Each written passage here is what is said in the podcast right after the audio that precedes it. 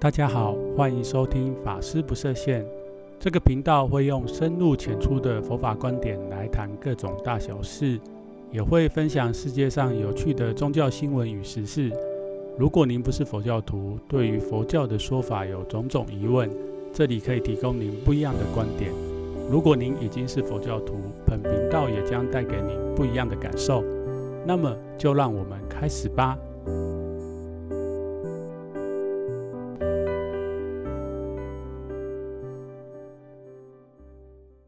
大家好，不晓得大家上礼拜有没有到大稻城去看烟火嘞？其实每到暑假的时候，除了上一集小张跟大家介绍的，就是农历七月，对我们华人来说是一个很特别的月份之外，相信比较年轻的朋友，暑假另外一个期待的就是看烟火，特别是到暑假的时候，有很多人会选择去国外旅行。那对于台湾的人来说，第一个选择的国家，或者是说经常去的国家，应该是离我们现不是很远的这个日本。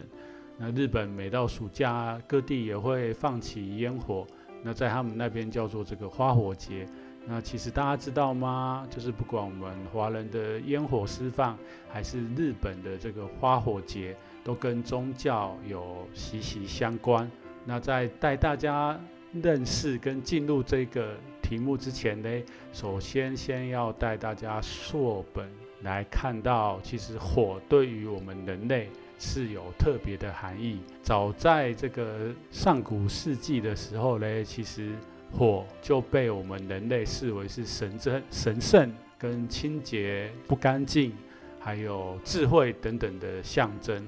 我们可以看到这个原始的宗教，像这个萨满教。还是巫习宗教当中，火就常常被用来这个清除邪恶还有厄运的道具。那在看到西方的这个文化里面，非常早的文明，这个希腊文明跟古罗马文明，其实当时的人对于火也是相当的重视，几乎每个这公共场所或者是自己的大的家庭里面都会供奉着这个火。那我们可以看到，今日举个实例来讲，就是我们现在社会的这个奥运，其实是在古代的希腊城邦就开始了。那一直到现在，我们的奥运每次开幕前都会怎么样？就是点起圣火。所以其实，在一千多年，嗯，两千多年前，不是一千多年前，西元前的时候，这个希腊城邦还有古罗马城邦对于这个火这件事情就非常的重视。那到我们亚洲来讲，这个其实大家如果有看金庸小说，会知道，在金庸笔下有撰写的唐朝的时候，有来自这个西域的一个宗教叫拜火教。那这个拜火教其实它正式的名称，我们华人称它为仙教，但是它在西方被翻作的名称叫做索罗亚斯德教。那这个宗教呢，其实它是古代的伊朗跟波斯人所信奉的宗教，在这个宗教当中，其实火就被赋予相当高的意义，特别是他们在他们的这个宗教的世界观里面，世界就是由善神跟恶神所所组成的，其中善神就是光明的代表，就跟火有很密切的关系。那在印度呢？印度除了佛教是从印度来的嘛，那其实在印度这个火也是。非常的重要，怎么样重要呢？因为古印度的婆罗门教认为火是介于人跟神之间的媒介。我们人间如果要供养这个天界，就必须要把这个物品用火啊烧掉，然后才能让这个东西就是供养到天界。当然后来就是佛教在不同时期慢慢发展出这个。密教，特别是我们现在看到藏传佛教，他们会做了很多所谓的这护摩的仪式，也会焚烧一些东西。那这样的东西其实也有受到这个古代印度这个婆罗门教对于必须透过火才能将一些我们这个世间的东西供养给诸天这样的一个概念的影响。那不晓得大家对于火火焰有什么样的想象呢？一般来说，就是我们在黑暗的地方，或者是密闭的空间，见不到光的时候，其实是内心都是会呈现恐惧的状况。这时候来一盏灯光或是一个烛光，乃至就是有火的地方，就会让这个地方怎么样光明起来。所以一般来讲，以小禅来说，其实火焰让我很直觉的想到就是。第一个是光明，然后第二个就是能量，因为火通常就是它会热嘛，产生热，所以在这过程当中也是有一种传心的这样的一个概念。那么就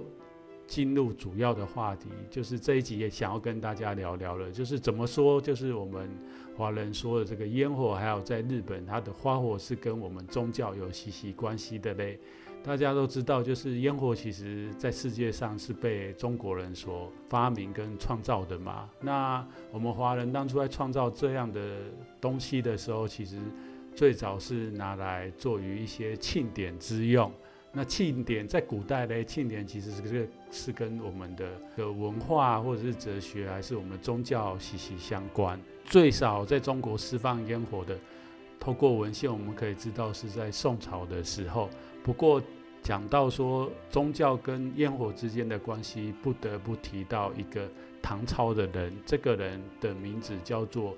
李田。那他的这个“田”字很特别哈，就是大家要去找这个李田这一位人的话，就是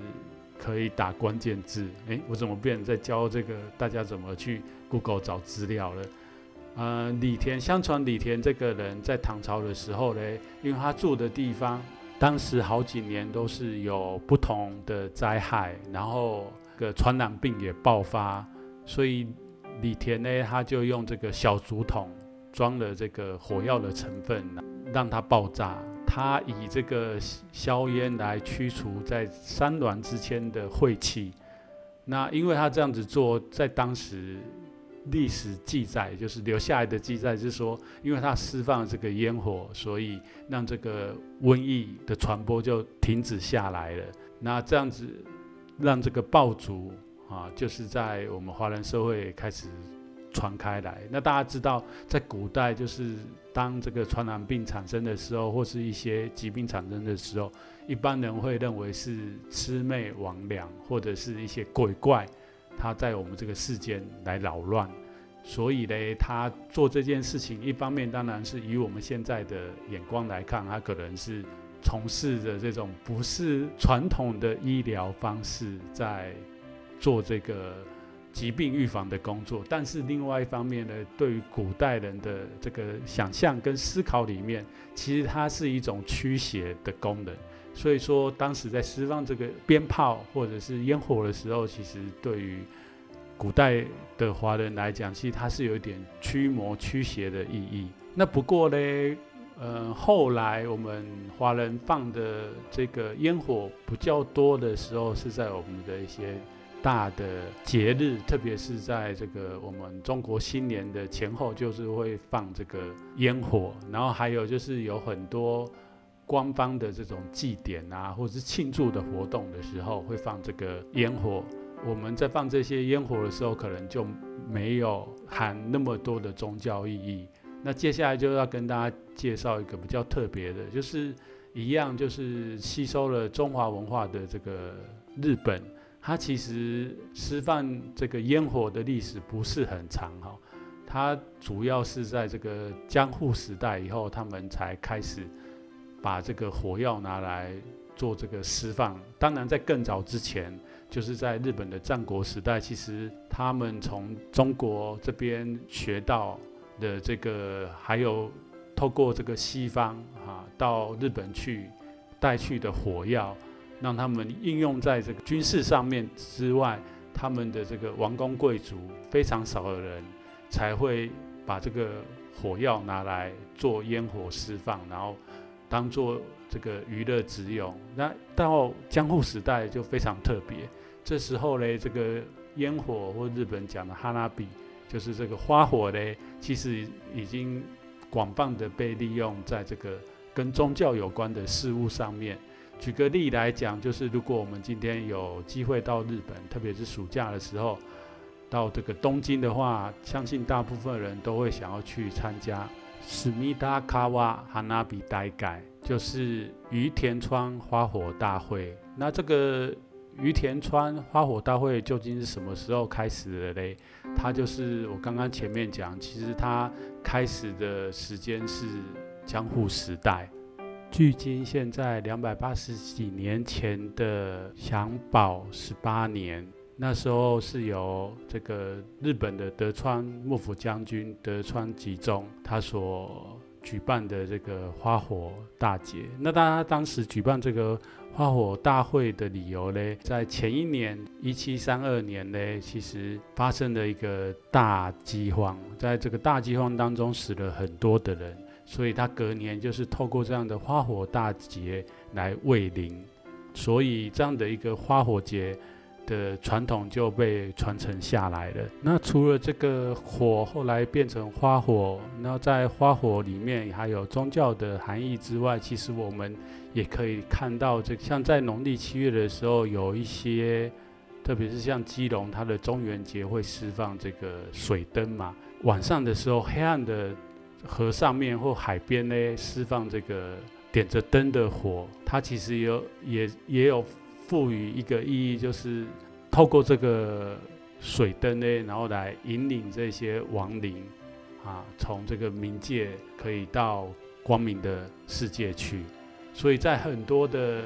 特别是亚洲这边很多的宗教里面，会有这样的仪式，就是放水灯这样的。宗教行为，那像在日本，它也有很多宗教做这样的事情。那另外一个可以跟大家分享的，就是说，在日本的京都，其实每年八月份也会有这个，在京都的这个山上有放释放这个用火排起来的的字啊。这个用中文要怎么讲呢？其实就是。大家如果有去日本旅游的话，特别是在京都，就是会知道他们有个什么大文字的祭。那这个祭典呢，其实在京都是三大祭典之一。那这个祭典祭典就是像上一集我跟大家分享的，就是我们。我们过这个中元节或是盂兰盆节，在日本其实他们就只是单纯称作盂兰盆，也不晓得为什么叫日，但是他们的他们还是一般还是有这个精灵或者是人死后会到冥界或是黄泉这样的概念，所以呢，他们到现在还是在每年的这个八月十五这一天呢，就是会在京都这个地方有这个大文字的祭典，那这个祭典呢，当初我在日本的时候，其实不是很了解这个祭典它的用意是什么。后来有个日本人跟我讲说：“诶，我不是佛教徒吗？那你怎么会不晓得这个祭典的意义嘞？其实就是他们的お盆，就是盂兰盆节的时候，这时候呢，他们日本人也是相信。”在这段时间呢，他们的先人、祖先会来到这个世界上，然后来看看他们的晚辈啊、子孙啊，然后在最后这一天呢，其实他们是要回去，他们的人们就会希望说他能到极乐世界去，或是去更好的地方，或是送他们回去他们原来的地方，就用火来办的这样一个祭典。那在京都的话，在那一天，就是这个大文字以外，其实它有五个山，它会五山送火。它除了大字以外，其他的四个，它分别还会写这个妙法，还有船。另外一边左大文字，然后还有鸟居这样子，这样五座山，它在山上面都会点燃这个火，就是为了要送他们的先人回去原来的地方。那刚刚讲的这。五个字里面，其实大部分人都只知道这个大字，就是在京都的这个五山送火里面的大文字是最有名的。那为什么会有大这个字呢？其实有几种说法，主要有六种说法。第一种是以佛教观念里面，我们这个世间所形成的是因为地水火风这四大所形成的，所以这个四大的大就是这个为什么要点这个大字？因为象征着这四种元素形成我们这个世界，所以这些人也是要回去他四大原本的样子。那第二个呢，除了这个地水火风以外，还再加一个就是空。那这个加起来叫五大要素，所以也是他取这个大字来表示这个五大。那第三个就是大字把它分解，其实是一一二三的一跟人这两个字合在一起。那它象征的意义就是，我们每个人在人间呢，其实是透过这个大字来表示我们希望活在这个世界上的人无病，还有消灾这样的一个愿望的目的。这是第三个说法。第四个说法就是大字，它其实是除魔的象征，它象征除魔这个五芒星。这个有点怪怪，但是我找日文资料讲这个触摸五芒星。更大，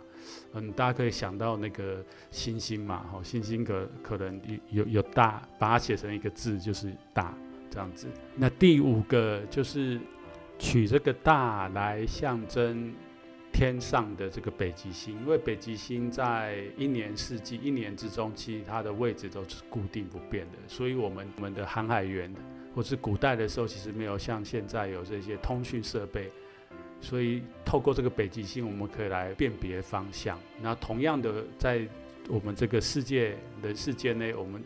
京都那边呢，它在这个山上点这个大字，表示这座山它是不动的，就是一个呃方向的意义。那第六个说法呢，其实是空海大师，就是在日本的真言宗的祖师空海大师，他当时用这个大字来做这个护摩坛，所以。空海大师用这个护摩台来祈愿跟祝福。以上是这个日本的五山送火为什么要点这个大字的意义。那刚刚讲的其实就是这个烟火传到日本最早的在江户时代，这花火节是为了镇灵跟慰灵的作用。其实它就一直传传承到现在。在十年前这个东日本三一一大地震。震之后呢，其实隔年他们也为了安慰这些因为大地震死掉的人，所以在在隔年开始的每年八月十六日，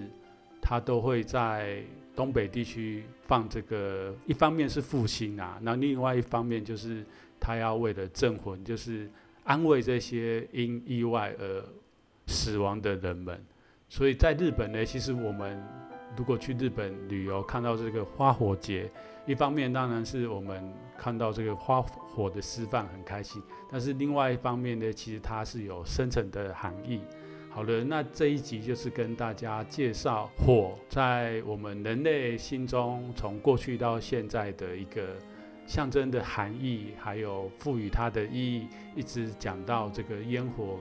跟花火节，它跟直到今日时代还有。跟宗教的一些连接的关系，希望这一集的节目能给大家一些斗知识。好了，那么如果你喜欢小禅的节目，请欢迎帮我订阅并分享给身旁对于宗教事务有兴趣的朋友。那么我们就下一集见喽。